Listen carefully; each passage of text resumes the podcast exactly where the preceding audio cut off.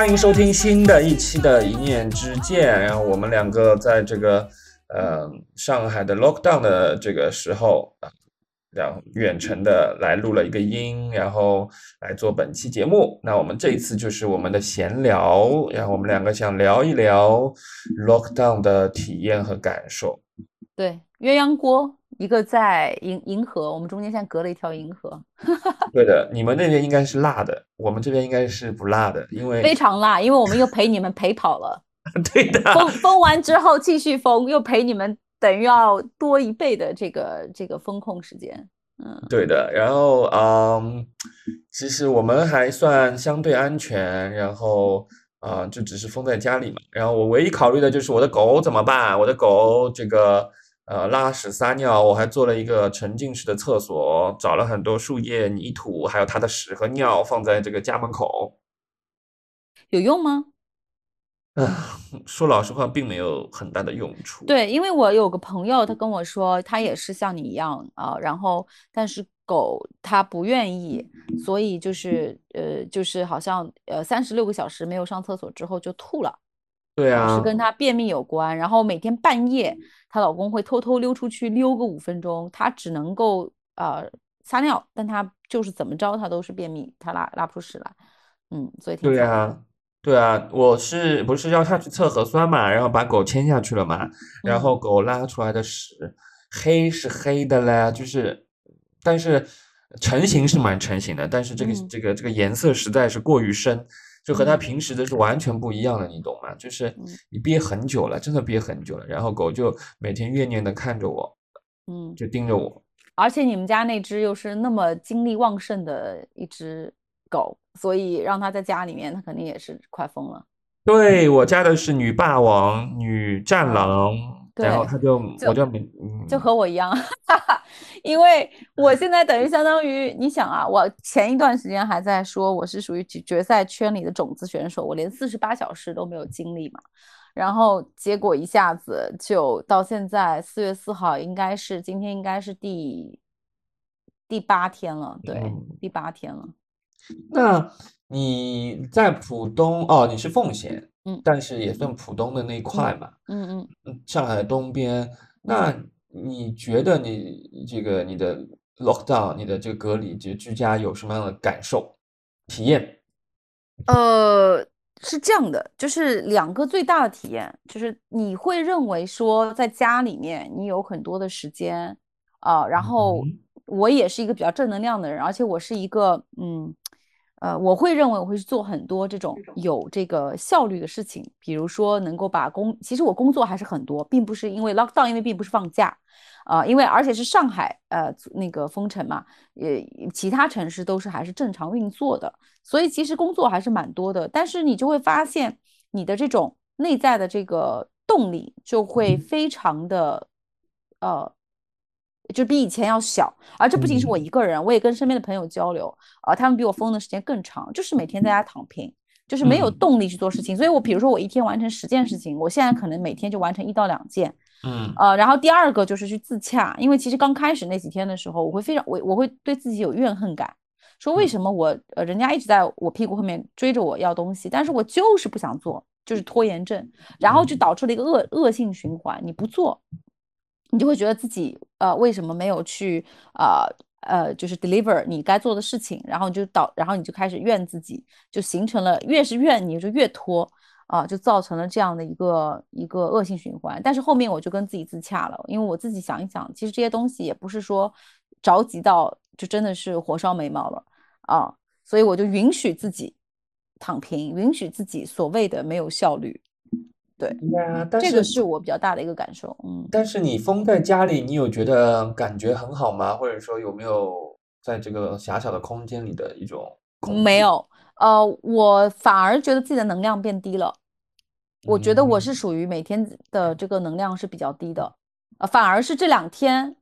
清明节，因为大家其他城市也放假了嘛，没有一没有人在你屁股后面追东西。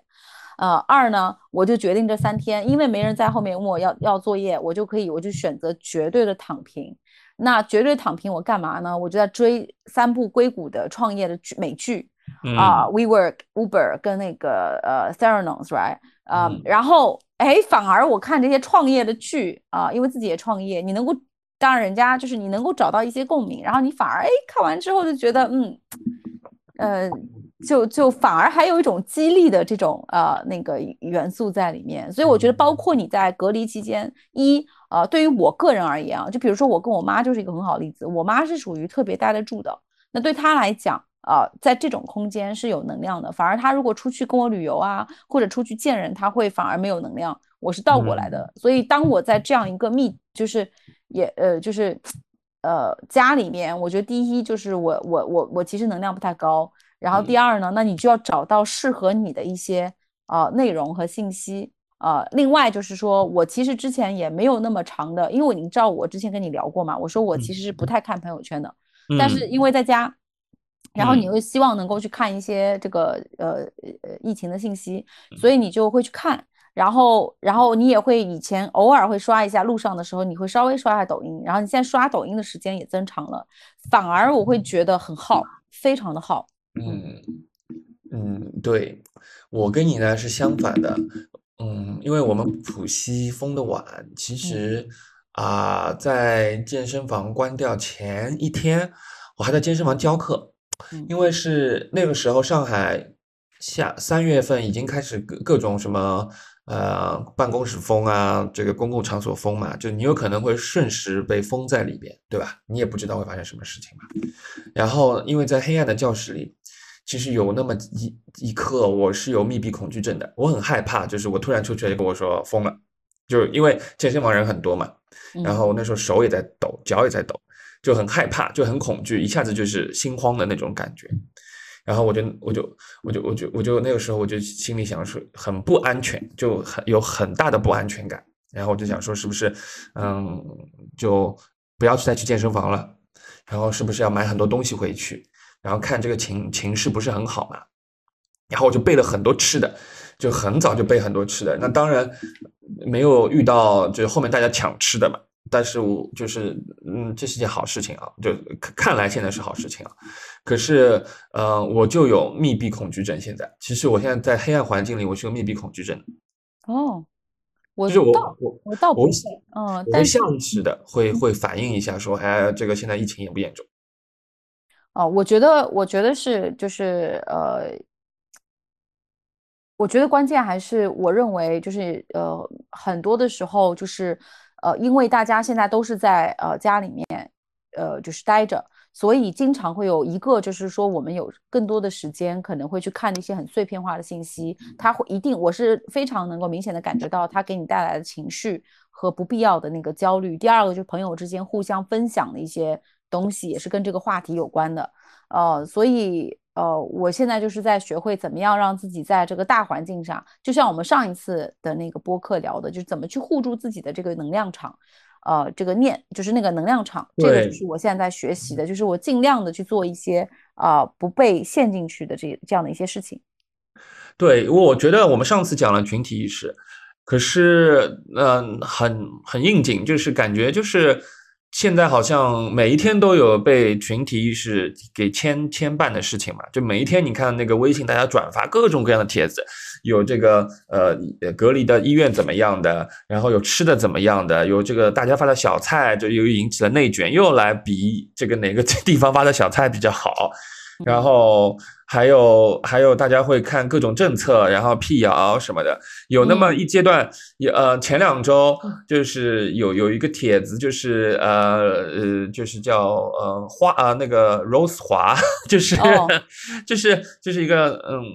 一个上海的一个中年的呃妇女，就是在那边，因为嗯和别人会起一些矛盾嘛，然后会有一些比较过激的语言嘛，然后但是是因为本地话嘛，是上海话，所以。就看得很亲切，然后上头，然后上头，然后 就一直靠，因为那个时候心情本来大家就压力很大嘛，然后突然被这种很上头的东西给刺激了以后，就突然笑感神经失控，嗯，然后我朋友说我着迷了，啊，哎，呃，那然后就是好不容易又把自己调节回来，就是是各种念头就是满脑子飞嘛，就是有恐惧的，然后有焦虑的，有不知道吃什么的，有比较的，然后有担心自己这个呃有呃有有新冠了，就是。嗯，我我我觉得其实这两天因为大家分享的内容很多，但是我觉得有一篇帖子，我觉得它其实写的还是蛮好的。就是不管说我们到底国家最终是坚持的动态清零也好，或者说。慢慢的，在这个过程当中啊，还可能有一些人会支持共存也好。我觉得不管是以什么政策，呃，走，当然是选择最适合我们呃国情的。但是我觉得有一点就是说，不管国家政策怎么走，我们自己还是要对新冠建立一个正确的意识。呃，其实不用那么恐慌，尤其是年轻人。啊，我觉得可能更加需要恐慌，这样相对比较担心的可能是有基础病的啊，还有老人。我觉得，嗯，其实不不要对这个病本身有这么大的一个恐慌，要科学教育自己。在这个基础上，我觉得其实，哦，该怎么正常生活就怎么正常生活。是，因为你看，要不然就是现在好像连无症状感染都被网暴的怎么怎么样，然后各种以前是去打击武汉人民，说啊武汉来的怎么怎么样，现在就上海来的怎么怎么样。我觉得根本没必要去，嗯，因为是从哪个区一一所谓的这个来的，然后就开始网暴啊、个人打击啊，然后产生地域性的一个一个歧视啊，我觉得根本没必要。是，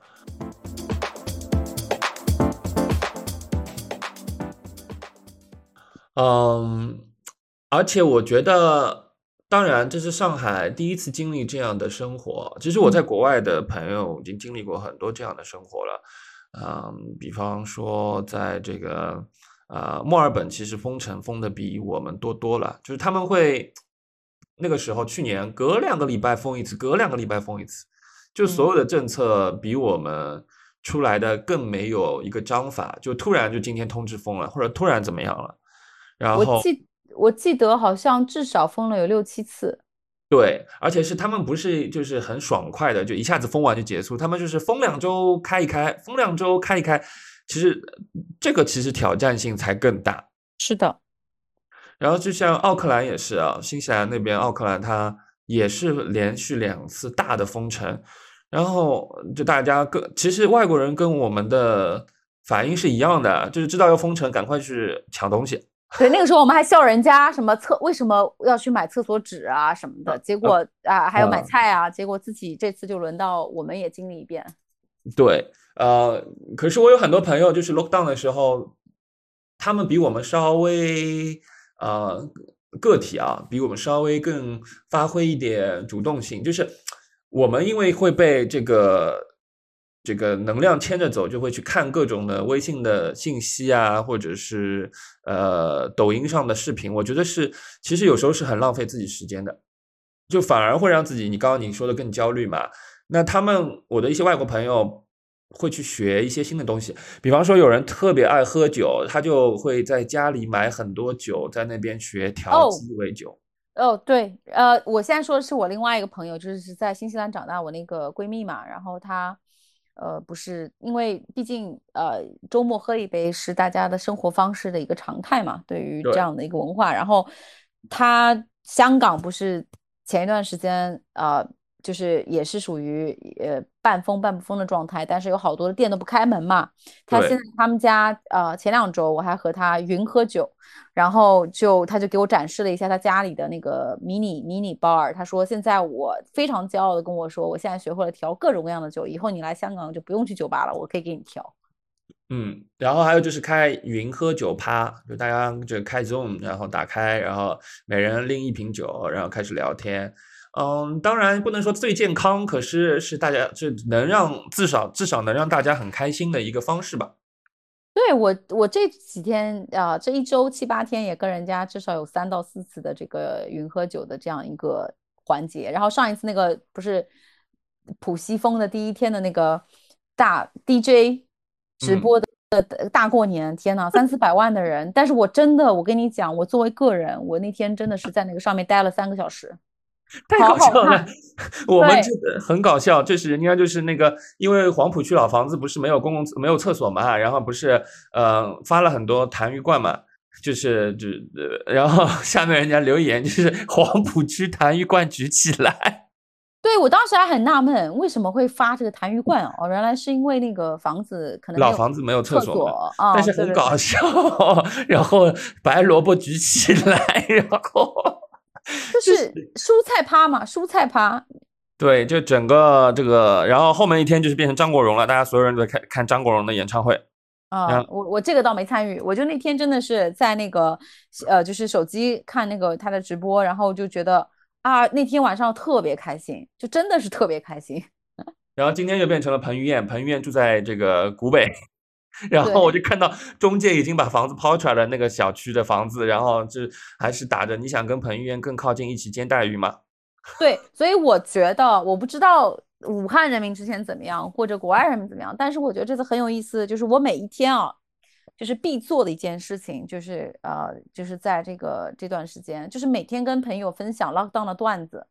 哎呀，真的这几个段子是我就是靠着这些这些段子，能够维持着每天那种好心情，就觉得哎呀，太太太有意思了，就是呃，特别都都写的特别棒。我觉得我觉得大家总体来讲，呃，还是很。很有很有这个创意的，包括今天那个核酸嘛，核酸时装秀，奥米克隆加核酸的重磅联名时装秀，哎，我觉得太搞笑了。然后我我觉得外国人呢倒是呃更 care 这个个人情感啊，就嗯就他们有有写过这个呃 lockdown love story。嗯，就外国人就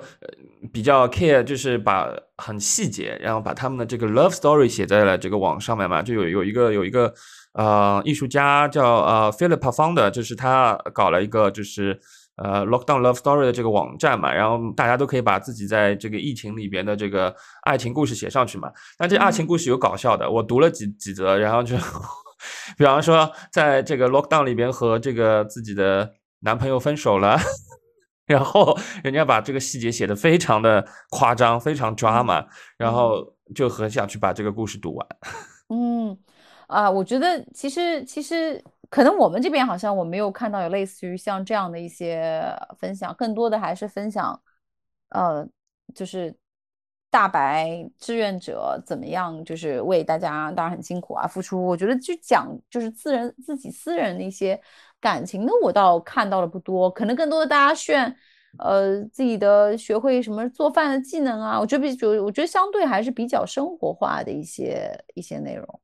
对，就是外国人非常搞笑嘛，他们呃那篇文章在《纽约客》上他说。嗯，lockdown 里边啊，就因为因为外国的医疗条件和中国是两个结构嘛，所以是不一样的。我们有这么多一大白在支持我们嘛，那外国人是没有大白的，就是他们没有，就是只能靠自觉，只能靠自觉嘛。然后他们就 focus 在自己的感情上面，然后他就是在聊说，呃，很多人会在晚上做梦梦到自己的前任。啊？为什么？就是因为他和啊现任关太久了，或者和家人关太久了，就会有摩擦嘛。那有人的关系会走得非常好，有人的关系会走走得非常不好嘛，就会有各种矛盾出来嘛。然后，然后他们就会梦见自己的前任，就是想念自己的前任，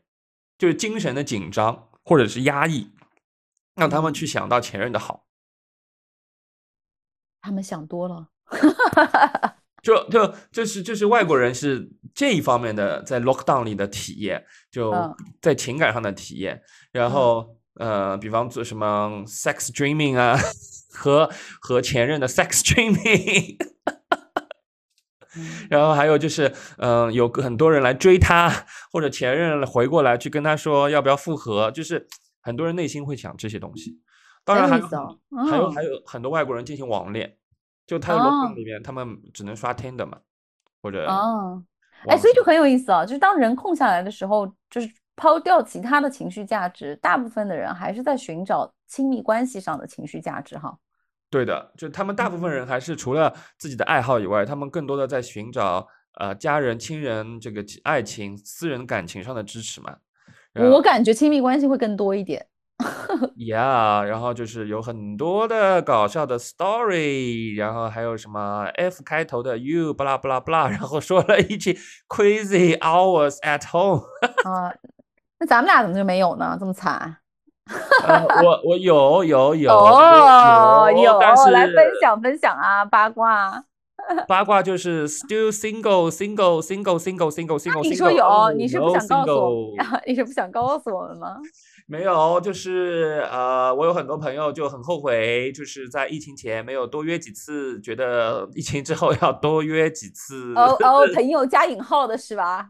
要多约几次，约也是加引号的，懂的人自然懂。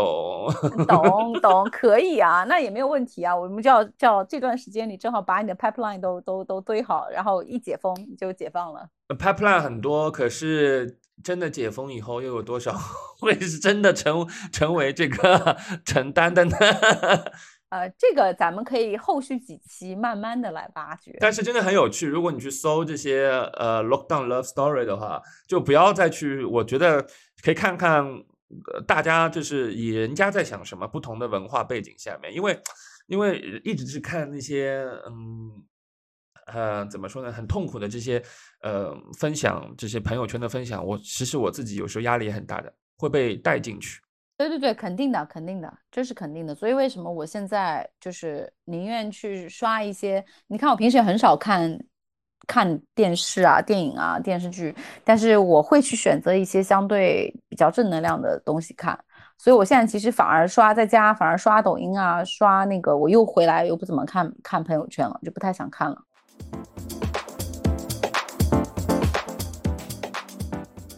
然后就像最近就是在朋友圈上，就像昨天啊，除了彭于晏以外啊，就是昨天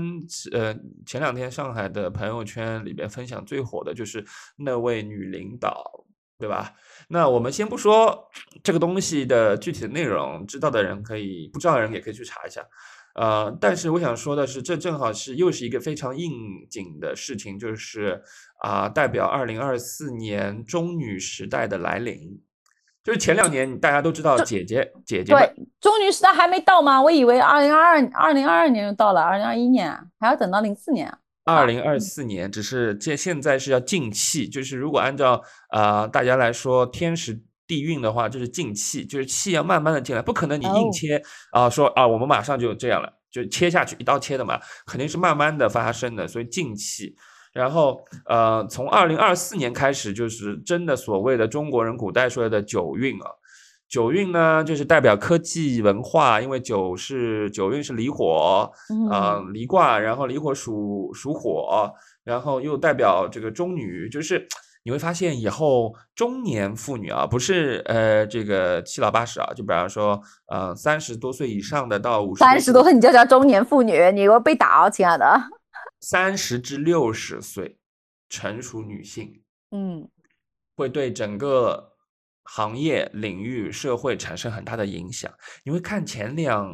年有一部综艺，就是《乘风破浪的姐姐们》，嗯，对吧？就 我当然知道你不看，但是当当然娱乐新闻我们也要知道一下的嘛，因为就很吸引眼球嘛。就是你认为人家过气了，可是人家并没有，人家还很努力的在这个行业里边继续努这个呃走着嘛。然后然后你会发现，嗯，他们都很具备呃美貌啊，就是很多人保养的很好，然后有能力啊，有智慧啊，呃，有领导力啊。然后比方说，就像我们这次这位女领导，其实嗯。作为一个上海本地人的话，我会觉得说他是很有 guts 的，他是很有勇气的，然后他是很有担当的，嗯，然后让我觉得他是对得起天地良心的，嗯，啊，我很佩服他，因为换作是我，我肯定做不到这样子。嗯，反正我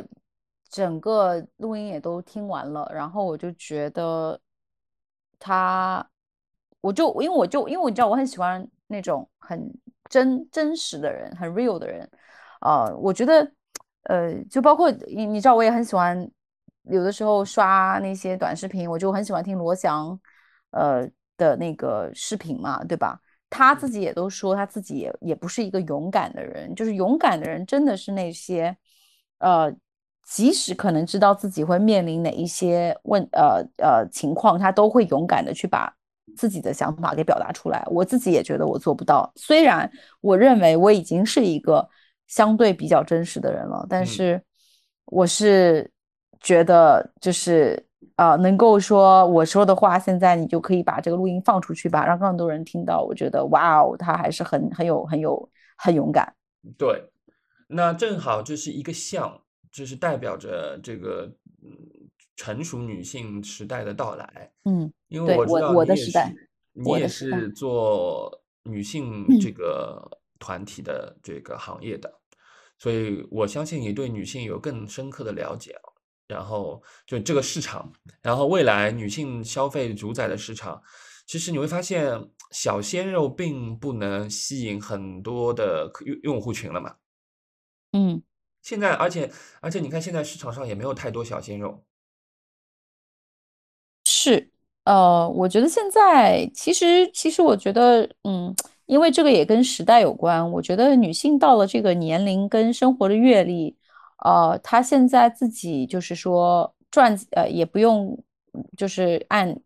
传统的时候没有工作的时候，经济来源可能需要靠家里或者就是结婚老公啊。现在她自己可以赚钱，可以自己变美，可以自己出去旅游，然后要学习也可以自己去学习。嗯，所以就是他们可能。选择的这个选择权会越来越多，那所以对于他们来讲，我觉得就是不管从消费层面来讲，就是肯定是属于市场上非常受宠的这一批人。那从那个人才角度来讲，这帮女性也是非常的有能力，再加上现在的这个科技时代，对吧？啊，那你说到这个你呃小鲜肉也好啊，或者各种嗯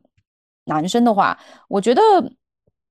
可能就是所以你会发觉啊，越来越多的这种。关系会变得很多元，它可能不一定非是说，我我当然我我只能代表一线城市啊，呃，就是北上广深，我就觉得大家会觉得，哎，我相处的模式可能不一定是原来唯一的一种啊，赶紧谈恋爱结婚，可能就是觉得我谈长一点，或者我不结婚也可以，或者我结了婚我们也可以 A A 制也可以，就就各种各样的，呃，你会看见很多元的一种生活方式，现在就慢慢的显现出来，当然也出现了九五零零后不愿意谈恋爱那种情况，是，嗯，对。嗯，姐弟恋也是非常非常非常的。就最近我还看了一个什么数据，说最近民政局看到很多结婚的什么姐弟恋的比例到百分之三十五啊，还是什么？就现在弟弟们也非常能够接受和姐姐们呃结婚啊之类的。对，是。然后我觉得，嗯。未来有可能成熟女性的钱真的很好赚，嗯，有包括妈妈们的钱真的很好赚，所以啊，如果要创业的话，可以瞄准这个市场。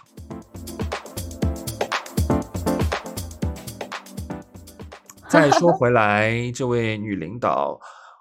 我其实是我们两个都很佩服她嘛，那我反而觉得他比修行人更修行人。他能知道很多事情，嗯，不可为而为之，或者明明知道是是很危险的，他还去做，就是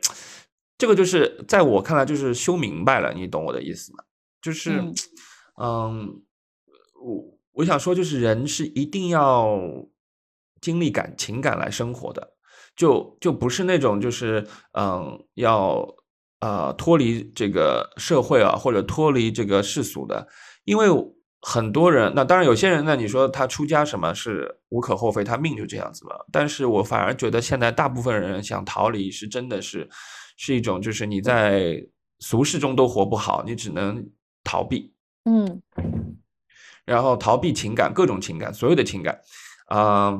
我我就会有遇到朋友跟我说，哎呀，不重要啊，或者说无所谓啊，或者怎么样，这很多事情不可能无所谓的，就就。就比方说，我在看有一篇帖子，呃，是易中天写的，呃，关于上海疫情的一个情感的分享嘛，然后他的体会嘛，因为他他说，如果是真的他写的话啊，那那个时候，呃，他说他三月十号从上海离开回回厦门了嘛，因为上海疫情严重了，然后他就给上海鼓舞很多嘛，然后我看到的时候我就哭了，因为我觉得说，嗯，因为上海是家乡嘛，那每个人都都有自己的家乡，都有自己的根。那当你看到你的家乡受到如此大的这个挑战的时候，其实是心里是很痛苦的。然后，但是我是经过了这个情绪，然后我体验了这个情绪，我再把这个情绪放下来的。然后我觉得我的家乡会恢复过来的。就我不是那种张口就是哎呀无所谓不重要，或者说就这样吧，或者是有因果循环的业力。我觉得再勇敢的人都会啊经历这样一个内心的拉扯的。我觉得只要是人，肯定会有这种拉扯。可能我在嗯，就是网上很多的这种抨击上，我倒还好，因为我觉得呃，我根本就不相信他们说的，所以我就也也还好啊。可能就是我觉得每个人他呃，对于在呃 lockdown 的这个。过程当中，我相信有的时候啊，有一些潜在的压力也会把一些情绪放大。呃，我自己这两天，刚才像我们刚开始讲的，就是也会有一个和自己自自洽的一个过程，对吧？前两天还在跟朋友聊。呃，就是包括我们自己也在说，就是为什么 lockdown 除了各种各样的技能的展示，呃，工作的这个情况，大部分的人就就会开始瞎想八想，然后尤其是在这个个人情感上、亲密关系上也在聊，跟我几个朋友，对吧？那有的时候我觉得就是有一些东西，它可能在隔离的时候，就是 lockdown 的时候，它会放大。放大之后呢，你你就开始自我打击啊，你就会觉得说，哎，我我我是明明是这样的一个人，我怎么会为了一件这么小的事情，呃，去去烦恼？但是我觉得你就是要去接受这个事实，你就是烦恼了。首先你要看到这个事实，你不要自己去跟自己否认，因为一否认你就是在内耗。哦，我觉得人无完人，对吧？你你你为了一件，你你就是个普通人，你就是为了一件非常普通的事情在烦恼，为什么不可以？为什么要自我打击？接受它，对，让他接受它，对，接受完了之后，你说体验，其实那个体验，呃，对我来讲，就是我会觉得会影响我的情，一个是很明显的会影响我的情绪，第二个我会呃，因为时间多了嘛，你就会放大情绪之后，睡觉也睡眠也会一般，那你又会自我打击，你就说这根本就不是我。看过这么多的世面的一个，见过这么多的经历的一个人，怎么会为了一件这么小的事情还会睡不着觉？简直，然后又开始自我打击。我觉得没有必要。我觉得你就去观察它，体验它，然后像到今天为止，我就好很多了。我就觉得啊，就是你你整个体验过了之后，你就就到了一个放下的过程。嗯，我觉得它就是一个呃，像 bell curve 一样，就是那个钟，对。啊，我觉得是允许他，然后自洽，然后我觉得，嗯，是因为我我我我看到过西藏的高僧，在一个西藏的一呃一位西藏高僧在他的书里面这样写到，他说你要除掉你的恐惧，你要做的第一件事事情是承认和面对你的恐惧。如果你连这个都做不到，你怎么可以消除你的恐惧呢？没错，首先你看到他，你要承认。第二，他们我记得也我也看到过一个说呃，就是说法，就是面对恐惧最大最好的方式就是把它放在太阳光下，让它见光死。对，你要面对它才可以。对，那我当然知道，在疫情当中，我们所有人的念头是很多的、很丰富的，然后很复杂的，有可能有时候是很激动的，有时候是很负面的，有时候是很积极的，对吧？那都会有，只是嗯，在这样的一个大环境里面，我们都在一起经历着。然后啊，那最终肯定我们都会度过这一个时刻的，就是，嗯，我我自己会觉得，呃，可能在这之前，我们也只是属于辐射区，就是说，可能，呃，的确也是全球都受到这样的一个问题，但没想到自己会经历一次像武汉一样的这种封城。我自己认为，它也是一段。啊，可能就是应该要发生，但是又又是一个必不可少的经历。我觉得其实有这样的一个经历也蛮好，因为之前是属于那种受到辐射的影响，并不是直接的这样的风风风就是影响。但我觉得这次直接经历了这样的一个经呃就是影响之后，我觉得可能很多人，包括我自己在内，可能对很多事情的看法、价值观，呃，可能都会有一个比较大的变化。我觉得其实也不是一件坏事。是。啊，最后呢，就是很想祝福所有的人能够远离这个疫情，然后疫情早点嗯结束，然后我们能恢复正常的生活。啊，对，超级期待疫情之后出来，我们可以喝一杯。